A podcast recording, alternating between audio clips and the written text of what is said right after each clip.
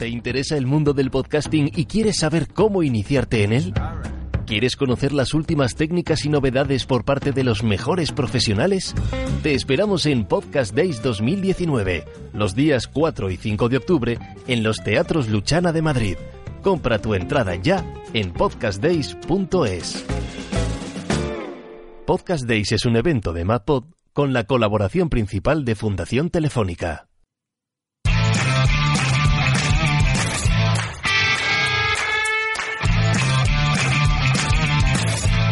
Si te interesa el branding, el diseño, la historia y la cultura de marca, acomódate, porque empieza Brand Stoker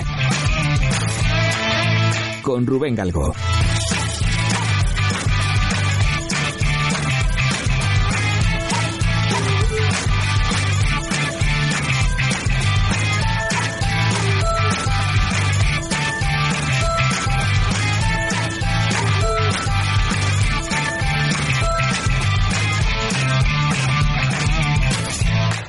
¿Qué tal? Muy buenas amigos de Brand Stoker. ¿Cómo estáis? Bienvenidos una semana más a un programa en el que voy a contaros el origen de una marca con historia.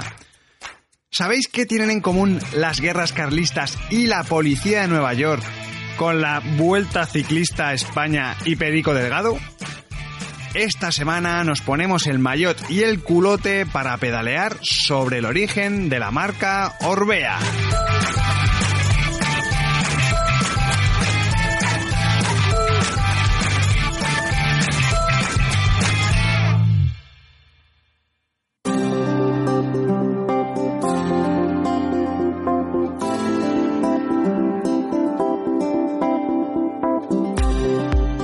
Casi 180 años de vida, la marca de bicicletas Orbea ha hundido sus raíces en la ciudad de Eibar, la famosa Villa Armera, esa localidad conocida por fabricar armas y munición de grandísima calidad desde el siglo XVI.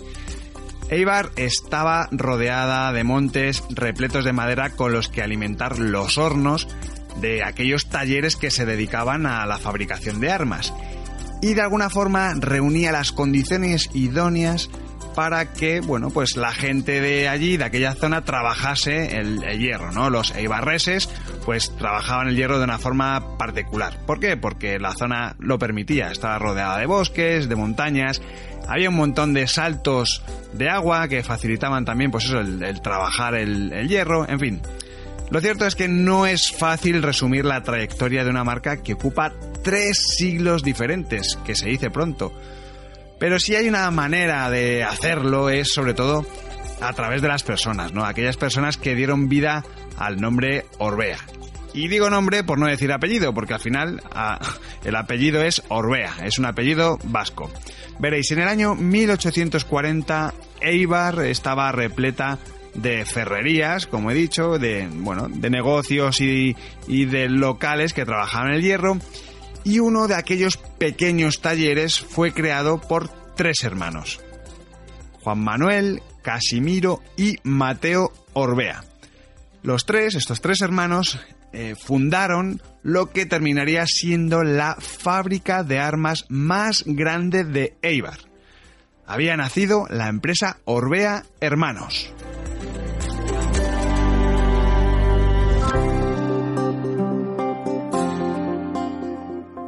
Seguramente a más de uno os acaba de volar la cabeza, ¿no? Es decir, estáis pensando que íbamos a hablar de bicicletas y de repente estamos hablando de que la marca Orbea empezó fabricando pistolas. Pues sí, la verdad es que es un poco curioso, pero la cosa fue así. De hecho, además les pilló en un momento muy convulso, porque eh, digamos que estaban entre guerras. En primer lugar, en España estaban las guerras carlistas, que son esas, bueno, un conflicto sobre todo que se desarrolló en el norte de España, en el País Vasco, sobre todo en la parte de Navarra. Y después llegaría la Primera Guerra Mundial. Entonces, claro, era un periodo en el que se necesitaban pistolas, se necesitaban armas cortas, pues para, para la contienda, ¿no? Entonces, esta etapa supuso un rápido progreso industrial que, bueno, les, les permitió de alguna forma pasar holgadamente entre el siglo XIX y el siglo XX. Entonces, al final esto, pues como digo, se materializó en un montón de, pistolas que fabricaron, eh, que incluso estuvieron en la guerra de Cuba Y además, yo creo que además esto es un dato súper curioso, los revólveres de la policía de Nueva York eran de la marca Orbea. O sea, fijaos el volumen y el peso y sobre todo la importancia y la calidad que tenían aquellas pistolas, ¿no? O sea, fue, fue algo bastante, bastante novedoso. La innovación, de hecho, fue uno de sus activos de marca más, más, más potentes y que a día de hoy yo creo que siguen manteniendo, ¿no? De hecho, bueno, Orbea fue la primera fábrica de Eibar en utilizar energía eléctrica. Que esto también, pues oye, no todo el mundo lo hacía. Hasta entonces, pues era todo, pues casi casi a oscuras y a golpe de, músculo. Pero bueno, la historia es que al final de la Primera Guerra Mundial, eh, de repente, pues claro, os podéis imaginar, no había pistolas que fabricar, entonces toda la parte económica se vino un poquito abajo. Entonces la demanda bajó y de alguna forma tuvieron que pensar en nuevas vías para el negocio, ¿no? Entonces vieron que, claro, que las empresas de la zona estaban haciendo un movimiento, bueno, curioso por lo menos, ¿no? Y, dado que la geografía de la zona donde estaban, del País Vasco, pues, eh, pues tenía montañas y, y, tenía todo este tipo de colinas y carreteras y demás, pues era un, bueno, un entorno casi casi perfecto, idóneo para que la gente practicase el ciclismo, ¿no? Y entonces, bueno, pues poco a poco esto se fue creando, fue creando gran afición y estas empresas empezaron a fabricar bicicletas, ¿no? Curiosamente, Orbea, aunque no lo creáis, no hizo bicicletas todavía, todavía no, no se pusieron a fabricar bicis. Empezaron a, hacer cochecitos de bebés. Incluso en algunas imágenes que he visto por ahí, juraría, no me atrevo a... Bueno, no estoy muy seguro, ¿vale? Pero me ha parecido ver incluso sillas de ruedas. O sea que es muy, muy, muy curioso que todavía no, empezasen a, fabricar bicis. Al final fue casi casi por, por un proceso de, de, decantación, ¿no? Al final ellos tenían unas en la manga que no tenía ninguna de las empresas que estaban en Eibar. Y es el know-how, es decir, ellos llevaban un montón de, de décadas fabricando pistolas, fabricando armas cortas de grandísima calidad. Entonces, esto lo que les había permitido a ellos es el tener ese conocimiento para fabricar grandes cañones. Cañones me refiero a lo que es el cañón, el tubo, digamos, de las, de las pistolas.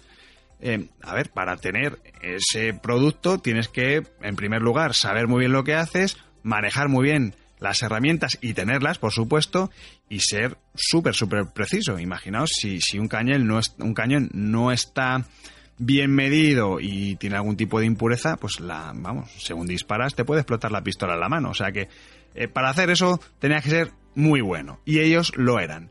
Entonces ya empezaron a ver que, claro, que ellos, si todo el mundo estaba haciendo bicicletas, ¿por qué no las hacían ellos? Entonces probaron y no solamente probaron, sino que toda la maquinaria que tenían y toda esa experiencia que habían adquirido para fabricar estos cañones era ideal para hacer cuadros de bicicletas. Entonces, en ese momento, pues empezaron ya directamente a fabricar de manera oficial, digamos, eh, bicicletas.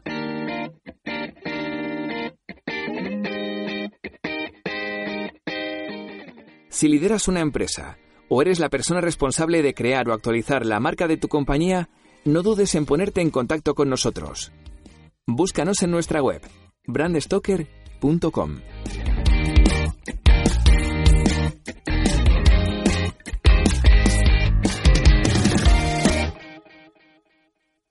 Don Pancho vendió su montura fea. Ahora no monto caballo, monto bicicleta Orbea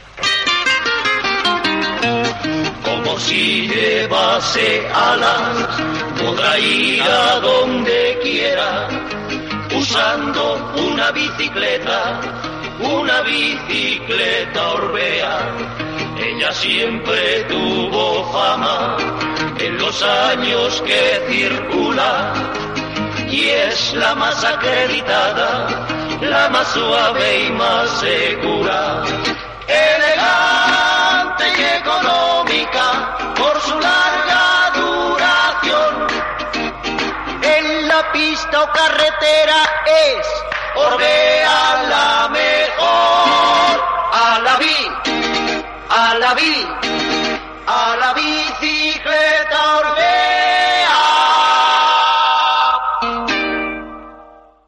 Tras la Guerra Civil Española, la cosa empezó a cambiar. De repente vivió una nueva época de bonanza y se consolidó a nivel nacional. Hay que tener en cuenta que ellos tenían una pequeña fábrica que estaba en la zona de Urquizu, en, Eibar, y empezaba a tener, digamos, pues una relevancia importante, ¿no? Además se aprovecharon del proteccionismo de las importaciones de la dictadura de Franco. Se vendían bicicletas como churros, las cosas como son.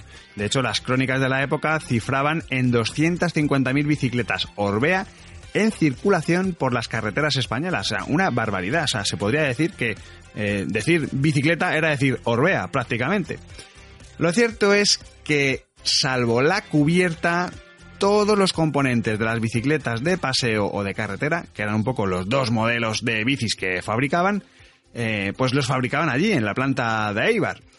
Como digo, era una fábrica, una planta muy, muy peculiar, ¿no? De hecho, eh, tenían una pequeña iglesia, tenían un capellán que daba misa todos los días, sí, sí, como, como estáis oyendo.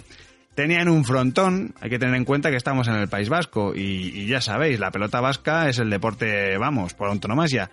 Y luego, pues eso, había mucho pelotari y tenían ahí un espacio para poder jugar los empleados, ¿no? O sea que tenían, bueno, cosas que no tenían la mayoría de las fábricas, las cosas como son. Sin embargo, a medida que el siglo XX avanzaba, eh, los métodos de Orbea, y amigos, empezaban a quedar obsoletos ya no eran tan rentables y bueno, digamos que su modelo de fabricación de bicicletas ya no funcionaba, ya no, no, generaba tanto dinero, ¿no? Entonces la familia se empezó a poner nerviosilla y en el año 1969 finalmente decidió cerrar el negocio.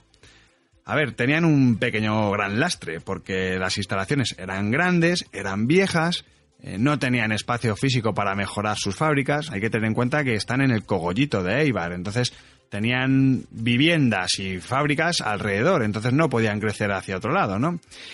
Y además querían seguir siendo rentables y mantener sus máximos de calidad, que eso era lo que les había llevado pues a tener éxito en el pasado. Entonces, ante esta situación, solo había dos escenarios posibles. El primero, que la marca pasara a manos de los trabajadores o el segundo, y seguramente el, menos, yo creo el menos querido por todos, pues era el cierre, ¿no? Aceptar que, pues que tenían que cerrar. En este momento, además, os invito a que os paséis por nuestra página web para ver todas las fotos que, bueno, de todo esto que estoy contando, para que veáis la evolución de la marca Orbea, como en, en el origen tenía incluso dos pistolas el logotipo, y luego cómo va cambiando. Y sobre todo, algo muy, muy, muy curioso y es que podáis ver el que fue el primer catálogo de bicicletas de la marca Orbea.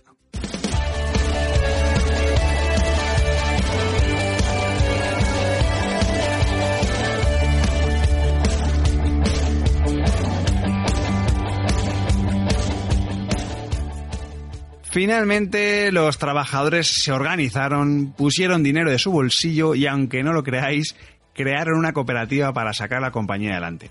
Esto además es casi casi algo que está en el ADN de los vascos, porque el cooperativismo lo veremos en otras marcas más adelante como Fagor o bueno, un montón de empresas que funcionan muy bien, está muy asentado, ¿no? Está muy arraigado al sentimiento de la tierra, ¿no? De, la zona. Vendieron los terrenos de las dos antiguas fábricas que, mm, levantaron en, bueno, en, muy cerquita de allí, en, el polígono de Goitondo, pues mm, bueno, vendieron lo que tenían y ahí levantaron una nueva fábrica en lo que es Mayavia. Y de esta forma consiguieron estar todos juntos, que era algo muy importante para ellos, sobre todo además era una forma de ser competitivos, ¿no? Y además sin renunciar a la calidad, como decíamos antes. Entonces, bueno, al final esto se definió en, una estrategia, en una estrategia que de hecho marcó el nuevo rumbo de, Orbea. y tiene mucho que ver además con la relación que tuvieron con los distribuidores. Esto también es muy diferencial. Orbea hizo a sus distribuidores partícipes del día a día de la compañía. Les escucharon, em, les hacían, pues eso, preguntas, constantemente tenían un diálogo. Esto nadie lo hacía, nadie lo hacía. Entonces, de esta forma, eh, se garantizaron que el cliente final conocía los procesos de calidad y mejora de sus bicicletas, claro. O sea, hasta el más mínimo detalle lo sabían. ¿Por qué? Porque quien estaba vendiendo la moto, digamos, entre comillas, la bici en este caso, pues lo que estaba haciendo es vender con conocimiento, porque sabía todos los procesos que había vivido ese, esa bicicleta, ese producto, ¿no? Entonces, Esto al final facilitó una grandísima red comercial y sobre todo una gran, gran, gran red personal.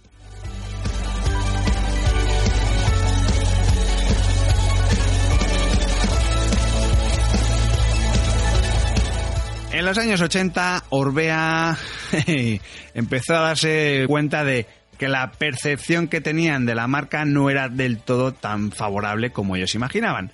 Así que intentaron crecer en dos vías, la competición y la internacionalización, cosa que ambos, en ambos casos, en, ambos caminos de, digamos, de evolución de la compañía, se apoyaron en un prescriptor que pasaría a la historia de Orbea y del ciclismo.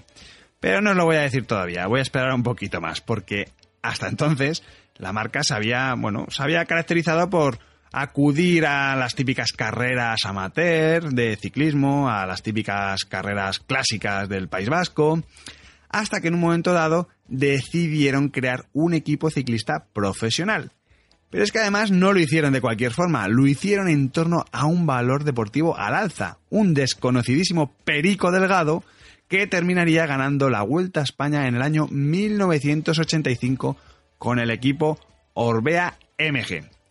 Esto fue además el punto de partida de un montón de éxitos que vinieron después, porque dos años después, en el año 1987, el equipo pasaría a llamarse Caja Rural.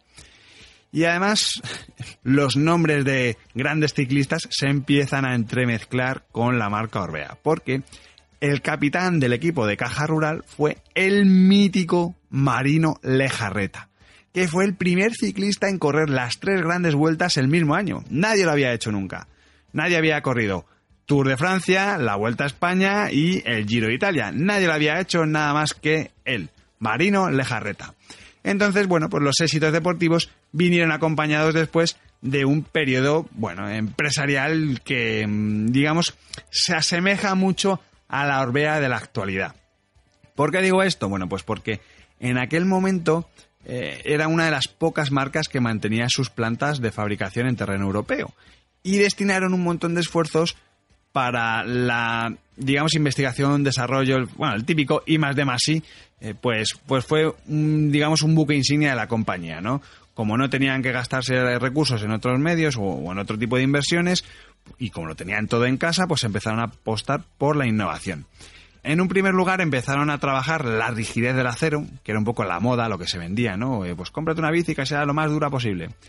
Después empezaron con la ligereza del aluminio, se pasó a todo lo contrario, que esta bici que no pese mucho, que sea una bici que sea sencillita y que no eso, que no pese.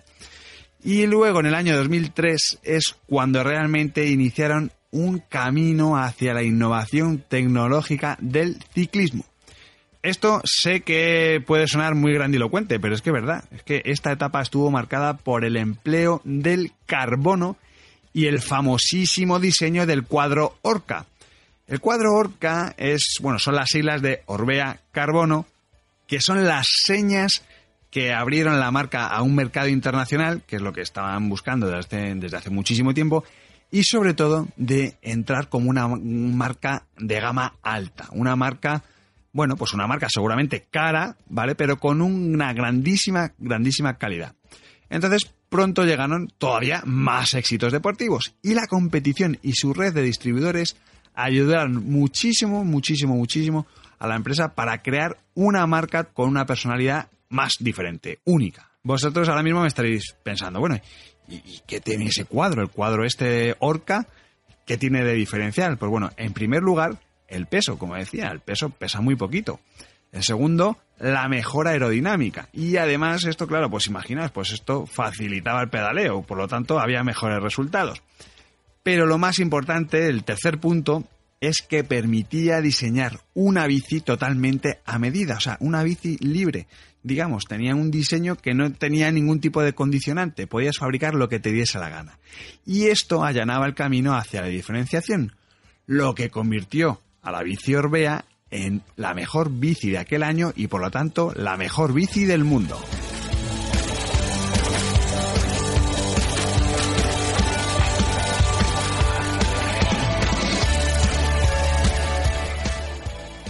En el año 2007 se abrió una nueva línea de negocio y de especialización. arrancaba la era de las mountain bikes de Orbea. ¿Quién no ha tenido una mountain bike? Yo creo que la mayoría de los que estáis escuchando os habéis subido más de una vez.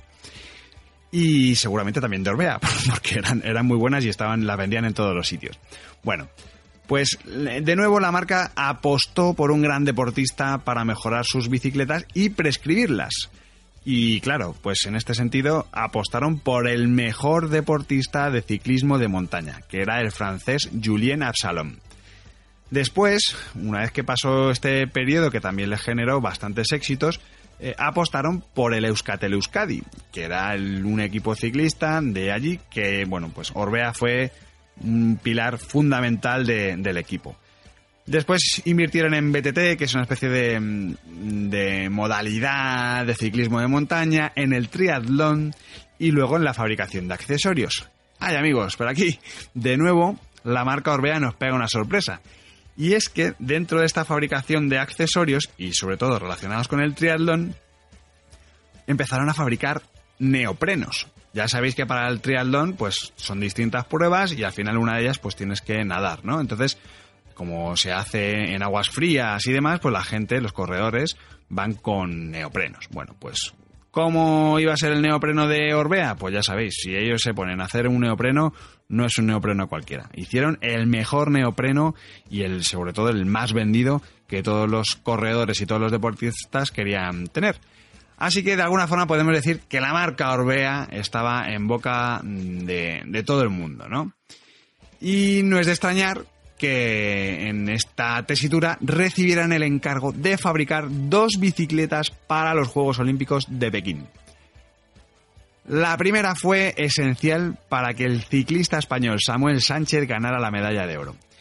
Y la segunda para que el ya mencionado Julien Absalom lograra el mismo metal en la categoría de montaña. Orbea había entrado, mm, digamos, por méritos propios en el Salón de la Fama de eh, el mundo ciclista.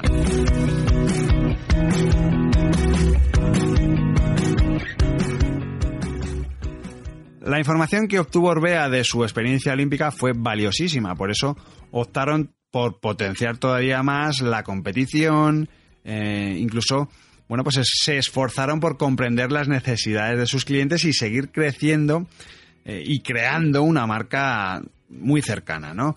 Por eso organizaron competiciones como la Paxaban y la Monegros, que son carreras que consagrarían a Orbea como una marca puntera y cercana reconocida así en, todo el mundo, ¿no? Pero ya un poco pasado un poco todo este esta vorágine, ¿no? De, premios, de los Juegos Olímpicos y demás, llega un momento de reflexión, ¿no? Entonces la marca empezó a pensar en, bueno, de dónde venimos, a dónde vamos. Y en este impasse, digamos, pues se pusieron en manos de los diseñadores Ronan Bariu, Alex Trueba y Timothy Durant. Y les dijeron que por favor que trabajasen en la creación de un nuevo símbolo que representara sus valores y raíces.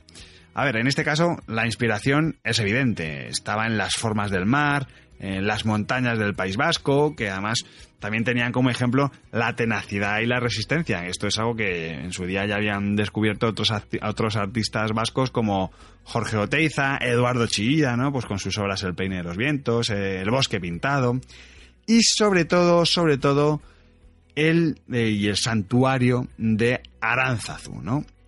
El resultado final fue una serie de formas que bautizaron como Leioa, quiere decir ventana en euskera.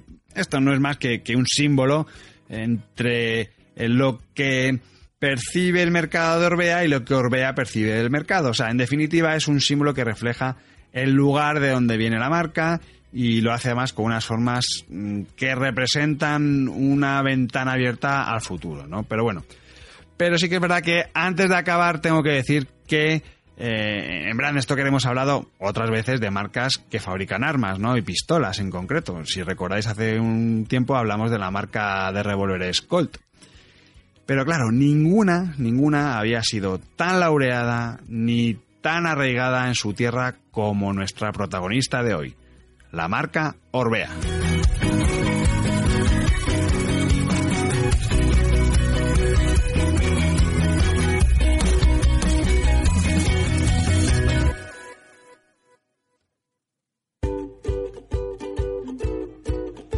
Hemos llegado al final de este programa de Bram Stoker y como siempre, tengo que deciros que ha sido un placer.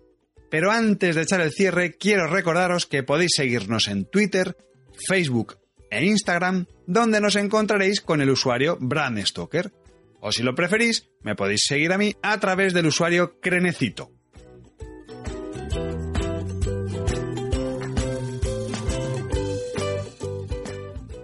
Este podcast es una iniciativa de Brand Stoker.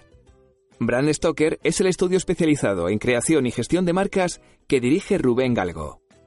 Si lideras una empresa o eres la persona responsable de crear o actualizar la marca de tu compañía, no dudes en ponerte en contacto con nosotros. Búscanos en nuestra web, brandstoker.com.